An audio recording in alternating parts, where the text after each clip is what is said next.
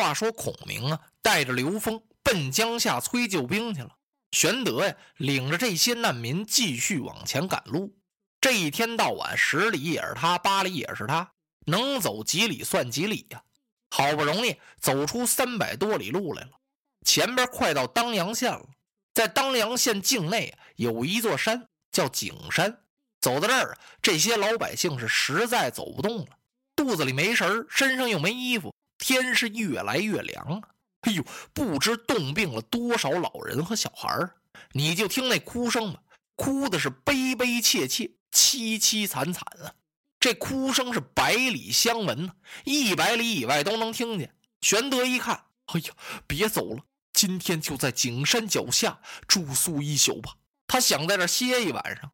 夜至三更，忽听一声炮响，有人来禀报：启禀主公，大事不好，曹兵追来了！啊！玄德一听，赶快迎敌。他说迎敌这功夫，张飞已经跟曹兵交上手了。这曹兵上来可真凶啊，因为有曹丞相的将令啊，限制他们一天一夜必须赶上刘备。其实他们赶到这儿的时候，已经是人困马乏了。可是他们一看见刘备啊！嘿，这一下子那疲惫劲儿就全都忘了，哗，大喊一声杀，就冲上来了，像那掘开口子的洪水一样。就这一下子呀，把玄德带的这些难民就给彻底的切成了十几段玄德那些人马呢，都在难民一块儿呢，所以这就打起来了，一下子这就打乱了套了。玄德奋力死战也杀不出重围去。正在危急时刻，三将军张飞赶到了。他大叫一声：“兄长，随我来！”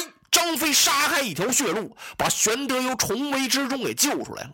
刚杀出重围来，前边有一将拦路：“刘使君，慢走！”玄德一看，是刘表手下的旧将文聘。哈哈，呸！我把你这背主求荣的逆贼，你还有脸挡住我的去路？刘景升有何待你不薄之处？你今天降了曹操，还敢拦住我的去路？你那廉耻何在？让玄德这几句话呀，把文聘给骂的是满脸通红啊！文聘害臊了，一带马跑一边去了，把道给让出来了。张飞一看这倒不错，保着大哥就杀出去了，一下子杀出老远呀，这才找着一片树林子，暂时在这喘口气儿吧。手下的军兵，也没多少了。黎民百姓也找不着了。玄德刚下马，只见有远处跑来一人，是满脸是血。谁呀？是糜芳。主公啊，大事不好了！何事惊慌啊？那赵云、赵子龙，他他投奔曹营去了。你待怎讲？子龙投了曹操了，是我亲眼目睹。一派胡言，可把玄德气坏了。子龙啊，那是我四弟呀。那是铁石心肠、辅佐我的上将，他怎么能够在我这危难之时去投奔曹操呢？你是满口胡言！哎呀，主公，是我亲眼所见，绝无此事！哎呦，旁边的张飞受不了了，急得他一跺脚啊！哥哥，您快别这么说了。常言说得好啊，画人画虎难画骨，知人知面不知心。你我兄弟正在这落难之时，说不定那赵子龙他就许变换了心肠。哎，三弟，我不许你乱讲。子龙在跟随我的时候，我也正在难中。子龙是真金不换的英雄，富贵难动其心，什么样的荣华富贵也打动不了他。他是我的四弟，与你呀和你家二哥云长一样。乃是我手足之将，他怎么能背我呢？三弟，你忘了你二哥被困曹营的时候，怎么斩的颜良、诛的文丑呢？啊，他这个……哎呀，张飞点了点头，哥哥说的也有理。哎呀，不管怎么说，耳听是虚，眼见为实。今天小弟我要亲自去看看，而且我得问问子龙，如果他要真要反了您，呃，哥哥。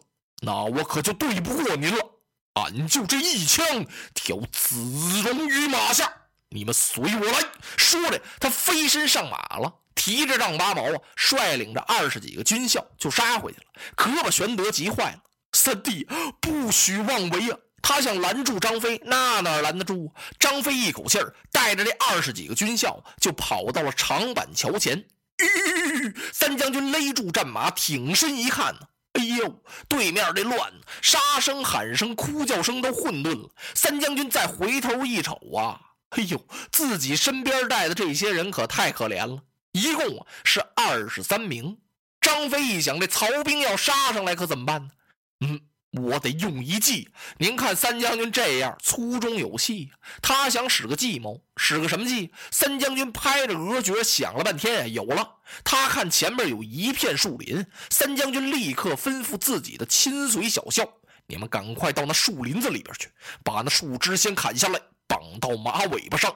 你们这边有二十几个人吗？”分成两队，十来个人算一波，是一波由东往西跑，一波由西往东跑，只能在这树林子里跑，可千万别出来啊！可别让人家曹兵看见，听见没有？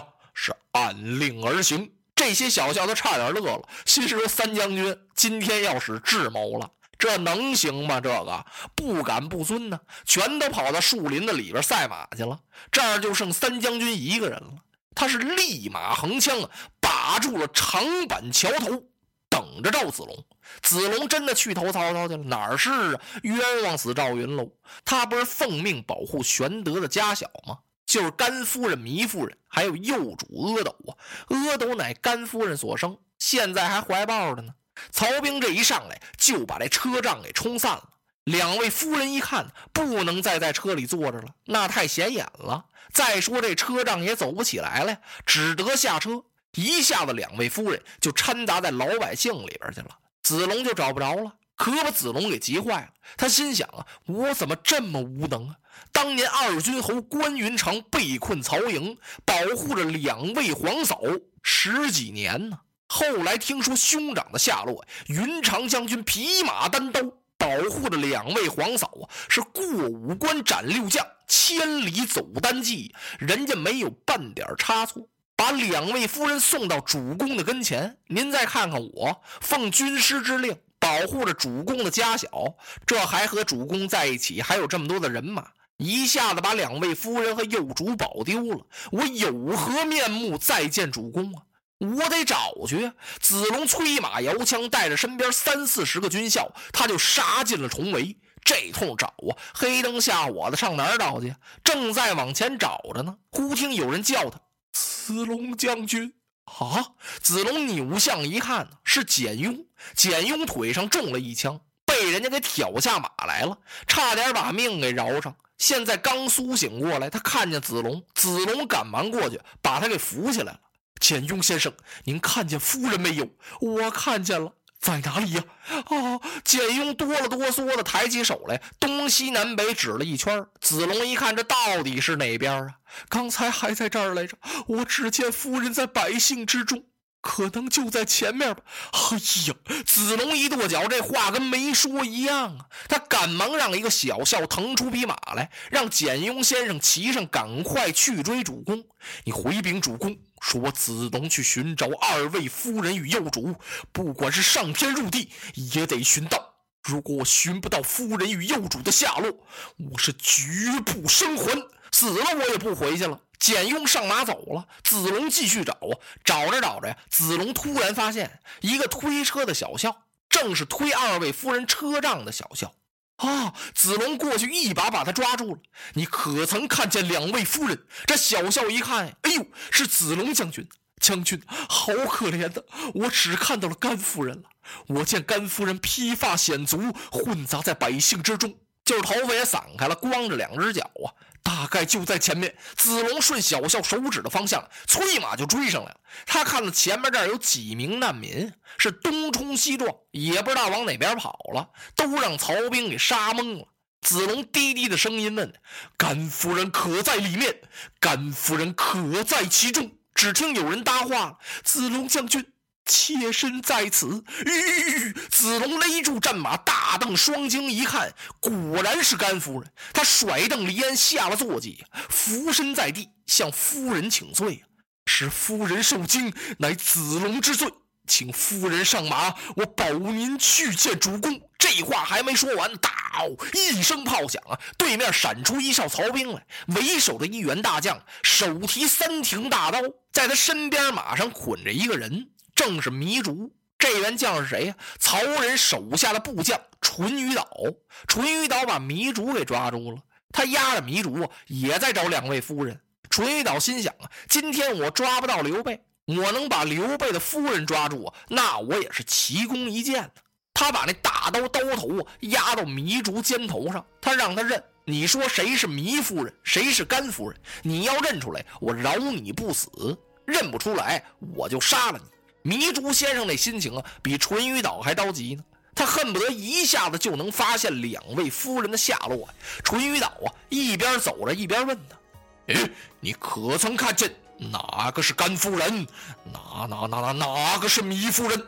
说着，淳于导把那大刀在糜竺的眼前一晃，好家伙，是冷森森、凉飕飕。正在这时，糜竺先生突然间惊叫了一声：“哎呀，甘夫人就在！”此处，落花葬黄冢，花蝶各西东。